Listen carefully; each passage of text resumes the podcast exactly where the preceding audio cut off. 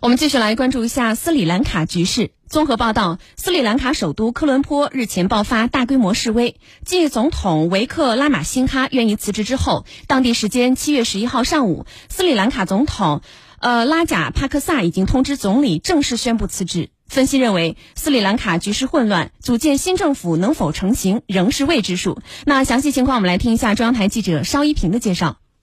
当地时间十一号，斯里兰卡各党派领导人达成一致，议会将于本月十五号召开会议，十九号接受总统人选提名，二十号选举产生新总统。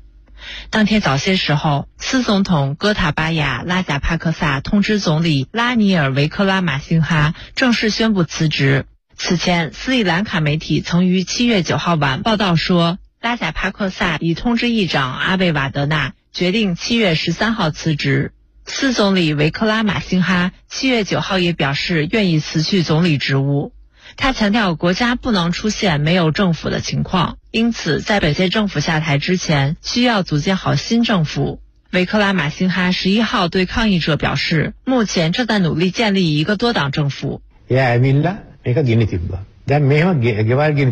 政府必须依法运作。我在这里是为了保护宪法，并通过宪法满足人民的要求。我们今天需要的是一个多党派的政府，我们将采取措施努力建立这样的政府。此前一天，斯里兰卡反对党召开会议，同意在总统戈塔巴亚拉贾帕克萨辞职后组建过渡联合政府。反对党领导人萨吉特普利马达萨表示：“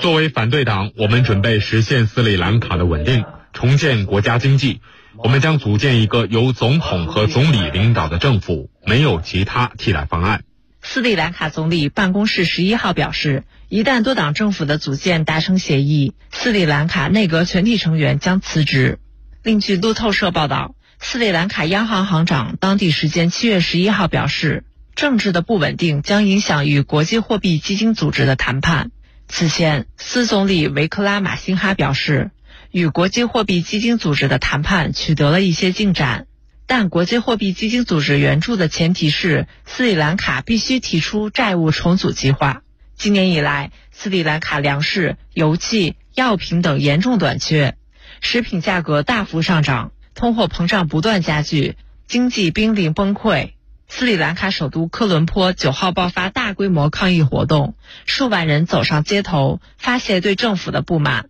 示威者先后占据总统官邸、总统办公区和总理府。据当地媒体报道，超过三十人在抗议活动中受伤。目前，斯里兰卡首都局势仍然紧张。那么，外交部发言人汪文斌呢，在七月十一号在例行记者会上就斯里兰卡的局势答问时表示，中方高度关注斯里兰卡局势的最新发展。作为友好邻邦与合作伙伴，我们真诚希望。斯里兰卡各界从国家和人民根本利益出发，团结协作，共克时艰，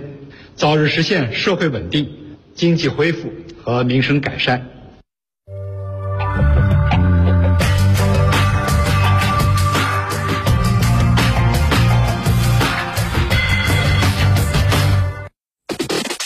非常评论。走进今天的非常评论。刚刚我们也聊到了斯里兰卡的总理、总统辞职或引发权力的真空期。那斯里兰卡为什么会出现这样的乱局呢？以及斯里兰卡未来的局势该如何解决呢？嗯，应该说斯里兰卡呢，现在这个情况呀是非常的这个紧急啊，而且呢，很多人可能会在过去啊，如果是年轻一点的朋友没有看过以前的很多的这个历史的话，可能会觉得非常的这个震撼。呃，虽然总统和总理呢已经表明会辞职，但大批的示威者呢仍在占据着总统和总理的官邸，并表明呢会一直留守至两人正式辞职。那么，这个我们来看到呢，就是关于斯里兰卡现在的问题呢，就是印度就表示说，斯里兰卡呢必须与国际货币基金组织呢进行交易和谈判。斯里兰卡最大问题呢是要管理财务，制定审慎的财政的政策啊，强调会致力协助斯里兰卡呢渡过难关。那么应该说呢，斯里兰卡多年来啊经济不景气，债台高筑，受制于贷款条件的限制，政府要啊紧缩开支，在经济低迷时呢反而削减了必需品的补贴，也无法大幅的运用资金刺激经济。已经宣布辞职的总理呢叫做维克勒马辛。啊日前呢表示啊，国家已经破产，说还有许多国家正面临着同样的问题，随时步斯里兰卡后尘，宣告破产。那么近几个月以来呢，斯里兰卡的通胀。通货膨胀率啊屡创新高，像这个粮食、燃料、药物和日常生活用品呢，都是大幅的涨价，民众生活也受到严重的影响。当地也因为啊没有能够足够的有这个外汇购买煤炭或者石油来发电，而长时间停电。说实话，大家可以想象一下，这个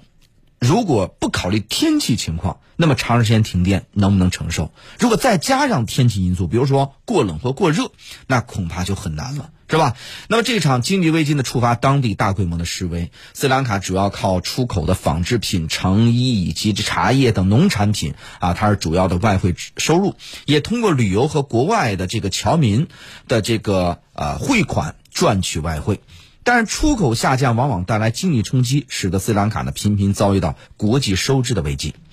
从一九六五年开始，斯里兰卡呢共从这个国际货币基金组织啊获得了十六笔的贷款，其中呢，二零一六年这个国际货币基金组织呢给这个斯里兰卡贷款呢，呃，斯里兰卡三年内获得了十五亿美元。可是呢，经济并未见起色，而每笔贷款都有附带的条件。问题就在这儿，一直给你输血、输血、输血，但是呢，你自己没有造血的功能，只管给你输血。可是呢，终有一天输不动的时候，怎么办呢？为了达到国际货币基金组织的要求，斯里兰卡政府呢要维持紧缩的政策。就算现在遇上历史最严重的经济危机，总理呢也只能够宣布削减基建开支以及食品和这个燃料的补贴。三年前发生的连串炸弹袭击事件已经使旅客大减，而新冠疫情又扼杀了旅游业，再加上供应链受阻，进一步的拖垮当地的经济，这些呢才是真正导致斯里兰卡陷入经济危机的直接原因。那么，在这个全呃全球的多国呀，包括像阿根廷、埃及、黎巴嫩、土耳其，都因为出现这种严重的通胀，让更多的老百姓落入到贫穷。再加上全球经济近年来呢，不仅受到新冠疫情的冲击，俄乌冲突推升了粮食和燃料的价格。